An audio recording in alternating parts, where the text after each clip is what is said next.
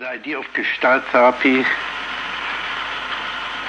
is change paper people into real people.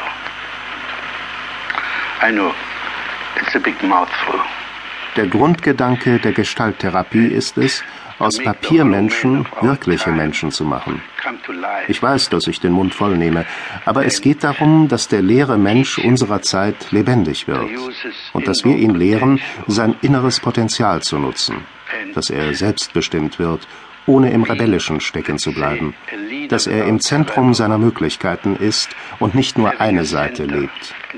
Das hört sich sehr anspruchsvoll an, aber ich glaube, dass es möglich ist und dass wir nicht Jahre oder Jahrzehnte lang ohne grundlegende Veränderungen auf der Couch liegen müssen. But I believe it's now possible that we can do it.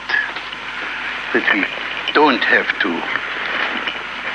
lie on the couch for years, decades, and centuries without essential changes. Fritz Perls, der Vater der Gestalttherapie 1969 in Kalifornien. Der kleine Seitenhieb auf die Couch kommt nicht von ungefähr. Die Gestalttherapie ist die erste Therapieform, die der klassischen Psychoanalyse Konkurrenz machte. Fritz Perls und seine Frau Laura waren selbst Psychoanalytiker. Beide sind in Deutschland geboren. Als Juden und aktive Antifaschisten fliehen sie nach der Machtübernahme der Nationalsozialisten nach Südafrika. Dort gründen sie das erste südafrikanische Institut für Psychoanalyse. Doch bereits hier entstehen die ersten Zweifel an Freuds Therapiekonzept. Als sich in Südafrika die Apartheid immer mehr durchsetzt, beschließen die Pearls 1946, nach Amerika auszuwandern. Dort gründen sie eine Diskussionsgruppe, die sich heftig mit der Psychoanalyse auseinandersetzt und sich immer mehr davon entfernt, bis schließlich 1951 eine neue Psychotherapie aus der Taufe gehoben wird, die Gestalttherapie. Im Gegensatz zur klassischen Psychoanalyse, in der der Patient liegt und seinen Assoziationen nachgeht, ist die Gestalttherapie sehr körperorientiert. Beispielsweise kann der Klient in Rollen spielen, Konflikte und Erlebnisse ausdrücken und vergegenwärtigen. Prozesse, die oft mit starken Gefühlen verbunden sind und eine befreiende Wirkung haben. Albrecht Böck, ein Gestalttherapeut heute.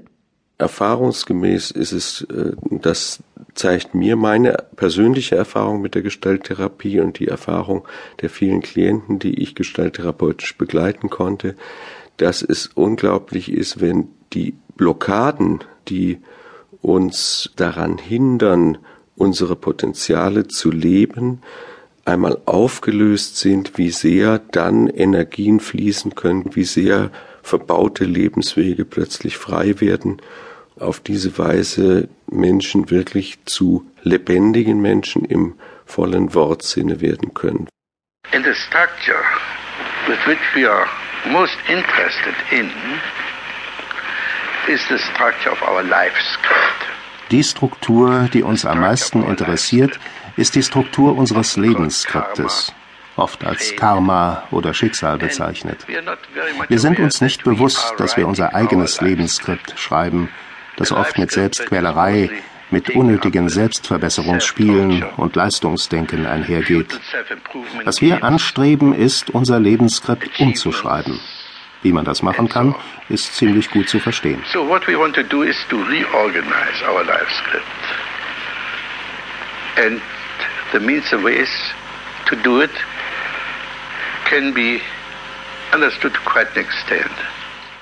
Das Lebensskript ist eine verinnerlichte Lektion, die ich schon als Kind gelernt habe. Zum Beispiel, du bist nichts wert oder du musst dich um andere kümmern, damit du geliebt wirst. Ein Beispiel für so ein Lebensskript wird in der Arbeit von Martina deutlich. Wir befinden uns in einer Gruppentherapiesitzung von Julia Lambrecht, Leiterin des Hamburger Gestaltinstituts. Martina ist Sozialpädagogin und fühlt sich seit einiger Zeit sehr erschöpft. Sie hat mit ihrem Chef ein Verhältnis angefangen, obwohl sie das gar nicht wollte. Sie weiß selbst nicht, wie sie da hineingeraten ist. Jetzt hat sie mit ihm Schluss gemacht und weiß nicht, wie sie ihrem Chef bei der Arbeit begegnen soll.